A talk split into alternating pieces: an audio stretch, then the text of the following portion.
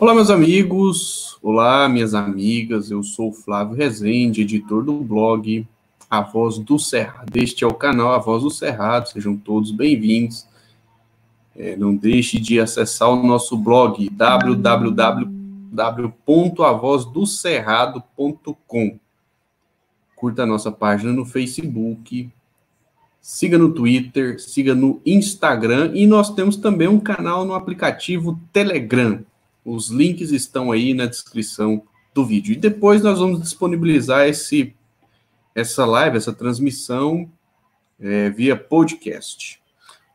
Pois bem, o Brasil não é para principiantes, como disse o grande é, Tom Jobim. Todos os dias acontecem várias coisas e fica difícil né, selecionar aquilo que deve ser falado. Mas vamos tentando. Né?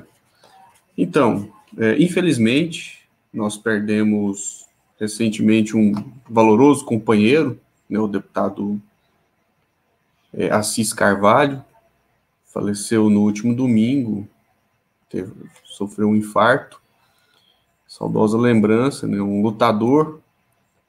Vamos, a, a Câmara dos Deputados, a TV Câmara fez uma, uma matéria sobre ele, nós vamos colocar essa matéria aqui agora. Morreu neste domingo na cidade de Oieiras, interior do Piauí, o deputado federal Assis Carvalho, do Partido dos Trabalhadores. Ele tinha 59 anos e sofreu um infarte. Assis Carvalho era referência no movimento sindical bancário no Estado e uma das principais lideranças do PT no Piauí. Presidia o diretório local do partido. Foi deputado estadual, presidente da GESPISA a Companhia de Águas do Estado, diretor-geral do Detran e secretário de Estado da Saúde. Estava no terceiro mandato na Câmara dos Deputados. O deputado Assis era um grande líder entre nós. Ele representava a bancada na mesa, ele coordenava um grande número de processos de trabalho representando a bancada do Partido dos Trabalhadores, além de ser uma pessoa que todos adoravam. Nunca deixou dúvidas sobre o seu compromisso com os trabalhadores e trabalhadoras, nunca deixou dúvidas do lado que estava e, principalmente, o amor que ele sempre teve ao seu Piauí, bandeira que ele carregava não só nas costas, como também no coração. Em homenagem a Assis Carvalho, o presidente da Câmara cancelou a sessão plenária desta segunda-feira. E pelas redes sociais, Rodrigo Maia manifestou, em nome da Câmara, profunda tristeza pela morte do amigo. O presidente da Câmara disse ainda que Assis honrou o mandato concedido pelo povo do Piauí e lutou pela construção de um país mais justo.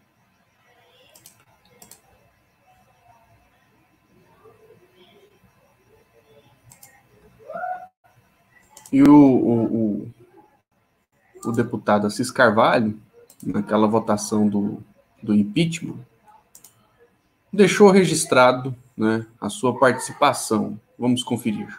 260 votos Vamos para o Piauí, em seguida o Rio Grande do Norte. Primeiro parlamentar do Piauí, deputado Assis Carvalho, do PT. Em defesa da minha nação, do Nordeste, do Piauí, da minha cidade de Oeiras, mas principalmente no combate à corrupção, representado por Eduardo Cunha e Michel Temer, eu digo não a essa corrupção ridícula que envergonha o meu país. E logo, logo, Eduardo Cunha, você estará pagando por isso de trás das grades, pelo mal que você faz ao Brasil e ao mundo. Deputado. Saudosa lembrança, né? É, é importante notar que realmente depois desse voto do companheiro, é, ele foi derrotado, logicamente, mas não foi somente ele o derrotado. O Brasil foi derrotado. O povo foi derrotado, porque depois do impeachment, depois do golpe disfarçado de impeachment, tudo piorou no país. A situação dos trabalhadores piorou, os salários diminuíram, o país não consegue crescer. E aí nós tivemos a eleição do presidente Bolsonaro todo mundo tem acompanhado a tragédia que é, infelizmente. Né? E, bom, estamos em plena pandemia, o número de mortos, infelizmente, no Brasil só aumenta, o número de contaminados também, e olha que nós estamos diante de uma subnotificação, que inclusive já está sendo noticiada pela imprensa. A subnotificação que nos mostra uma falha do governo federal, do Ministério da Saúde, que não combate a pandemia como deveria combater. E agora os governadores estão abrindo geral. São Paulo, Rio de Janeiro. No Rio de Janeiro teve um problema. Essa reabertura custou o emprego de uma pessoa. Vamos conferir aí os perigos né, dessa reabertura. Deixa eu colocar uma matéria aqui do Brasil de Fato que eu né, retransmiti no canal A Voz do Cerrado. Confere aí. Com mais de 1 milhão e 600 mil infectados, o Brasil é o segundo país mais afetado pelo coronavírus no mundo, atrás apenas dos Estados Unidos. Apesar da gravidade do cenário, diversas cidades do país anunciaram na última semana a reabertura de setores do comércio, como bares, restaurantes e academias de ginástica. Para Alberto Araújo, médico pneumologista, a medida irresponsável irá gerar um crescimento ainda maior da curva de infectados, pois ainda não há segurança sanitária no país. O que vai acabar acontecendo é que as pessoas vão difundir é, rapidamente o, o, o, vírus, né? E podem ter as formas mais graves, né? Críticas, que vão levar novamente ao aumento da taxa de ocupação em CTI. Né? Então, aí nós podemos é, chegar a uma situação um limite em que os prefeitos e governadores tenham que novamente fechar as cidades, né? É, e até eventualmente ter que decretar o lockdown. Né? Além da reabertura de bares e restaurantes no Rio de Janeiro, o especialista demonstra preocupação com a volta das atividades de escolas privadas, prevista para o próximo dia 10 no estado. É importante que os pais saibam não há segurança de, de que seus filhos frequentem as escolas agora, sem testagem de professores, né, sem, sem vacina, sem é, essas crianças vão se contaminar, vão contaminar os professores. O adulto já não está cumprindo. Você vê as pessoas de máscara na orelha, máscara na testa como se fosse óculos de sol. Para Juliana Furno, doutoranda em economia, a retomada do comércio durante o pico da pandemia poderia ser evitada com políticas de amparo ao pequeno comerciante. Da forma que está sendo feita, segundo ela, a reabertura só irá aumentar a crise econômica e a desigualdade social no país. Na verdade, todas as crises têm essa tendência a concentrar renda e aumentar a desigualdade. Porque quem tem dinheiro, né, a gente compra barato e quem não tem precisa vender o que tem a preço barato para poder sobreviver e comer. Para economista, políticas reais de apoio aos trabalhadores também seriam formas de evitar a flexibilização no momento de alto contágio do vírus. Então, o governo Bolsonaro, ele, ao não fazer uma política de crédito efetiva, ao não fazer uma política de incremento do salário dos trabalhadores efetivos também, como qualquer outro país do mundo, né, todos os países que possibilitaram que empregador e empregado fizessem acordo de redução de jornada com redução de salário, o governo é, incrementou o restante do salário.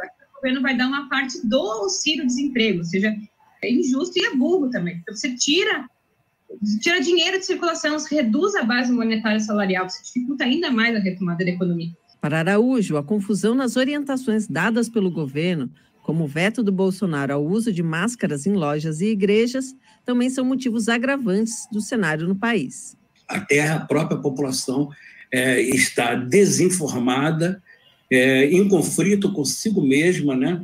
É, quando é, governantes né, é, é, sinalizam contra as evidências científicas, contra o que a ciência diz.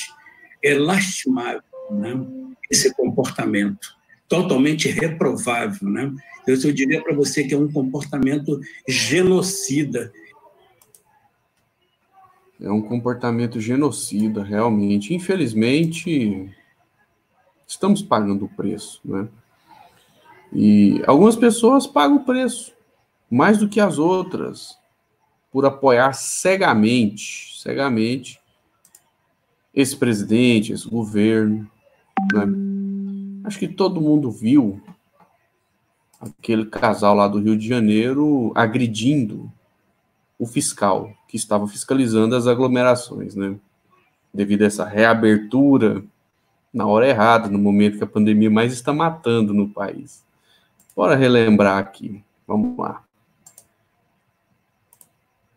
Cidadão não, engenheiro civil formado, não, melhor do que você. As pessoas foram extremamente. Tudo bem, todo mundo viu isso aí, né? Acho que é raro. Quem tem acesso à internet viu. Quem acompanha a política viu também. E essa moça, né, que falou cidadão não, engenheiro civil, melhor do que você, infelizmente, perdeu o emprego no momento de grave crise econômica, no momento de grave crise social. Isso mostra que as pessoas têm que buscar o equilíbrio. A empresa que ela trabalhava é, cedeu aos trabalhadores o, o trabalho via home office. Por quê? Porque a pandemia é séria. Se não fosse séria, as grandes empresas né, é, não colocaria parte de seus trabalhadores na situação de trabalhar em casa. Mas tem os negacionistas, né? tem as pessoas que criticam aqueles que de fato entenderam que essa pandemia mata. Está matando muito. Infelizmente, nós vamos chegar aí a 70 mil mortos. E há estudo que aponta para 166 mil mortos. Ou seja, o cenário é muito caótico. E o momento é muito complicado para a gente cruzar os braços. É preciso lutar. É preciso lutar. O, o rapaz, né, o esposo dessa, dessa mulher, ele recebeu o auxílio emergencial, depois justificou, disse que estava desempregado e, e no meio da pandemia conseguiu arrumar um emprego. Mas um amigo deles, um amigo deles, relatou que eles estão sofrendo. E o G1 publicou. Né? Olha só. O que eles estão passando e sofrendo está muito perigoso, diz amigo do casal que discutiu com o fiscal na barra. Nós não sabemos, né, se isso é um exagero ou se de fato eles estão nessa situação. Mas a realidade é que as pessoas têm que saber se comportar para não ter maiores problemas na vida. E os bolsonaristas, os bolsominions, eles estão exagerando no mau comportamento. São agressivos com a família, são agressivos com as pessoas, brigam com todo mundo, fazem chacota com coisas sérias ironizam uma doença, fazem piadas com sofrimento alheio, são pessoas fissuradas na morte, querem matar geral. Mas isso cobra um preço. Isso cobra um preço, né? Aí o amigo deles, né, chegou a dizer o seguinte, que que não precisava chegar a este ponto. Né? Acho que as pessoas perderam o limite, né, segundo um amigo deles. A paciência a parcimônia. As pessoas estão voltando à Idade Média. É, estão mesmo. Que país é esse? Que tem gente que acredita que a Terra é plana, que ela não é redonda. Aí você tem um chefe de Estado eleito numa circunstância totalmente antidemocrática. Porque teve a interferência do ex-juizeco de quinta categoria no processo eleitoral, que tirou o candidato que venceria a eleição, que é o Lula. Aí esse juizeco, o Sérgio Moro, vai lá e assume o Ministério da Injustiça, né? Que não pode se considerar que o Moro fazia parte de um Ministério da Justiça. Esse cara é fritado. É fritado. É demitido. E ele é inexperiente, não entende nada de política, vai dar uma entrevista na Globo News e admite que foi, in, é, que foi parcial, que encarou o Lula como um adversário. E juiz não pode fazer isso. Juiz tem que dar a sentença de acordo com a lei. Ele não pode criar uma sentença da cabeça dele. E agora a Lava Jato entra em descrédito.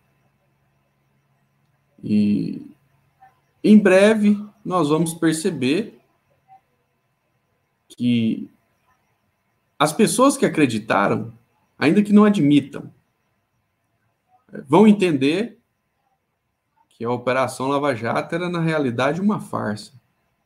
Mesmo não admitindo, elas vão dar sinais de que é, entenderam que essa suposta luta contra a corrupção, na verdade, é uma forma de desestabilizar governos que se preocupam com a população. Foi assim com Getúlio Vargas, foi assim com João Goulart, foi assim com Juscelino Kubitschek, foi assim com Lula, foi assim com Dilma. Aí alguém pode até argumentar, nossa, mas a Operação Lava Jato tá pegando tucano, olha o José Serra. O José Serra é um cão morto. Ele perdeu a utilidade, ele já pegou a parte do, do nosso petróleo e entregou para as petrolíferas estrangeiras. Né? Aí agora usa o, K, o homem, né? o careca da lista do Aldebrecht, para falar que, né, que a operação de fato tinha algum nível de seriedade. Nós sabemos, quer dizer, nós que temos uma consciência mínima, sabemos que não tinha nenhum nível de seriedade.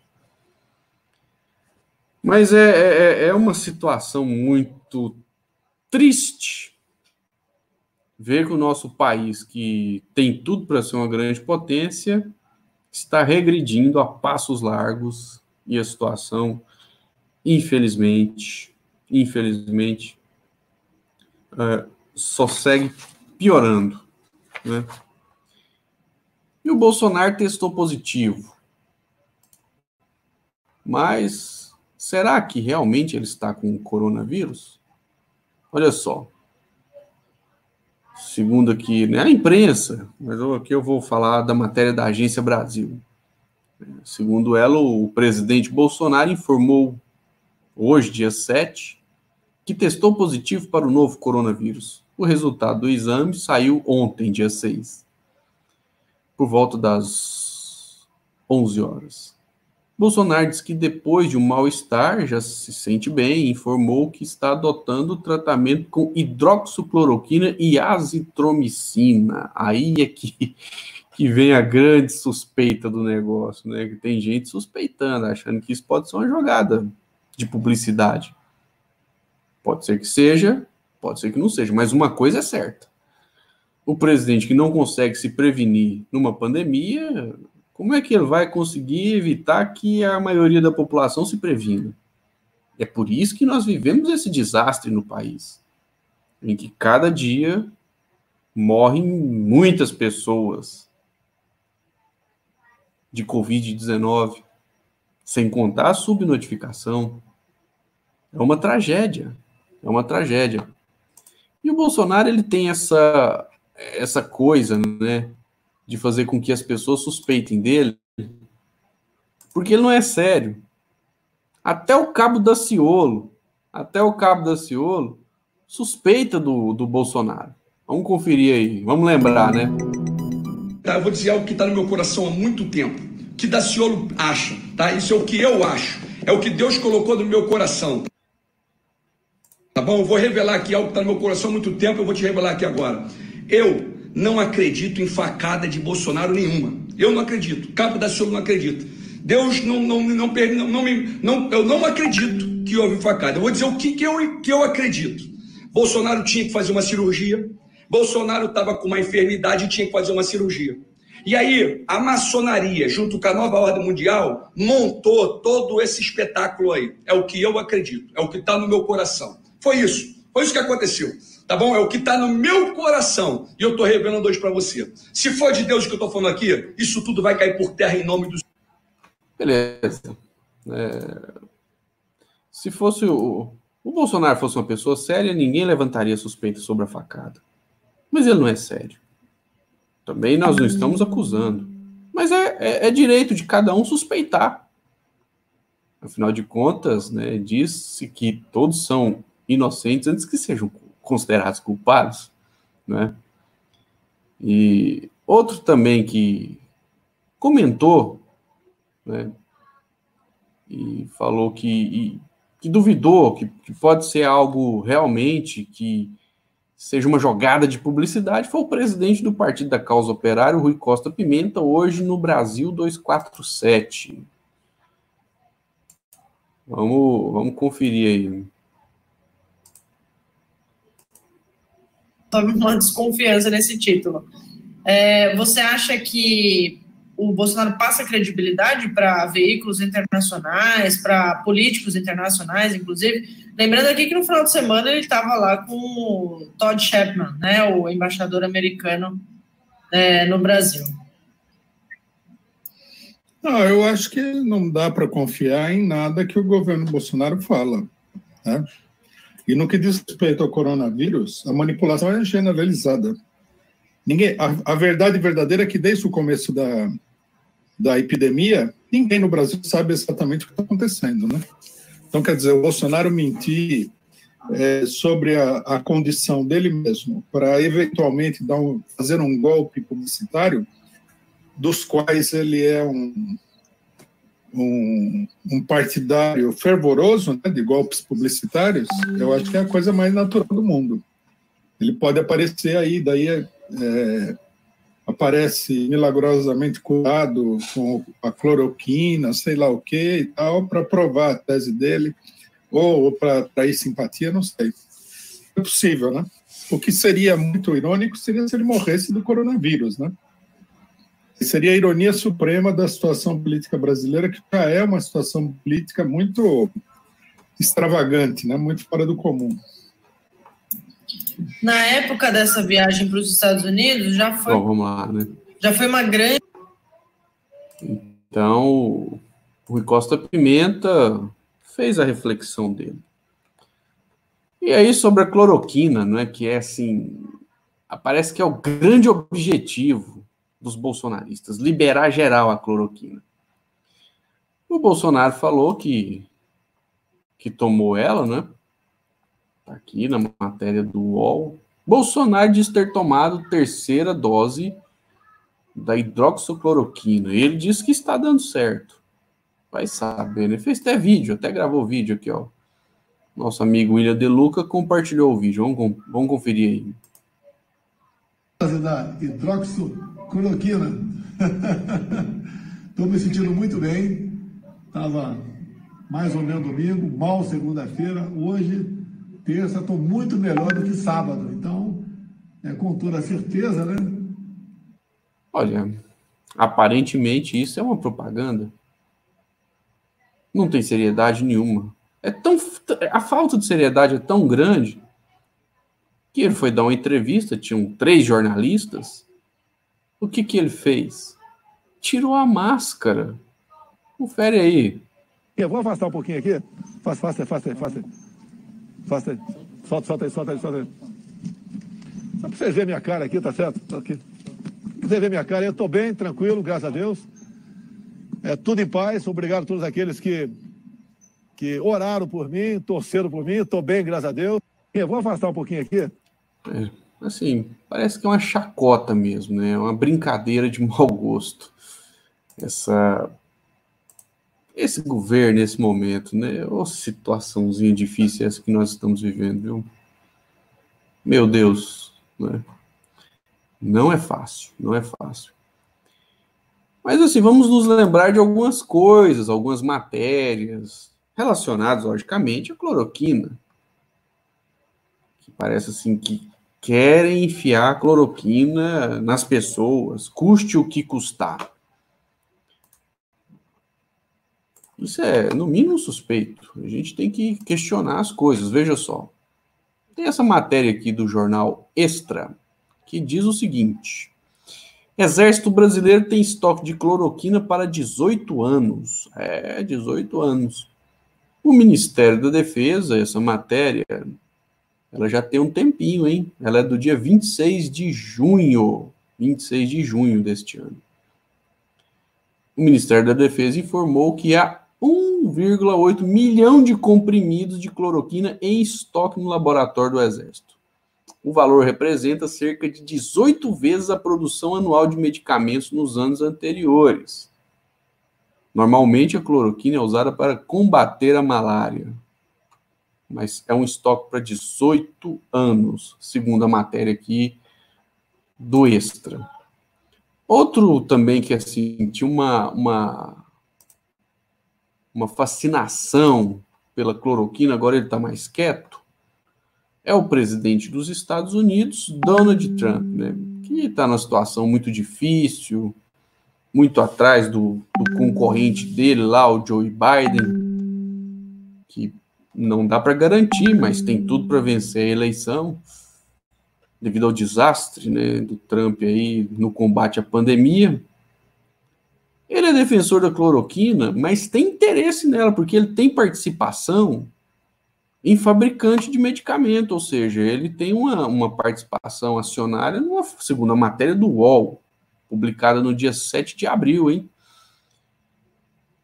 Que diz o seguinte: o presidente norte-americano Donald Trump se tornou nas últimas semanas, isso em abril, um grande defensor da cloroquina no tratamento de infectados pelo coronavírus, mesmo sem comprovação científica da eficácia do medicamento. O posicionamento pode ter também uma motivação pessoal, segundo reportagem do jornal The New York Times. A publicação aponta que Trump tem uma pequena participação financeira na Sanofi, empresa francesa que é uma das maiores fabricantes do medicamento. Além disso, uma das principais acionistas da Sanofi é uma empresa administrada por Ken Fisher, grande doador do Partido Republicano de Trump. No Brasil, no Brasil, uh, o, o, site Metrópolis e, e, foi um dos poucos sites que noticiou isso. Eu, por exemplo, não consegui encontrar essa informação em veículos da grande imprensa. Se tiver, né? Alguém deixa aí nos comentários. Olha só, aqui no Brasil, o empresário que produz a cloroquina, segundo a matéria, é militante bolsonarista. O nome dele é Renato Spalice.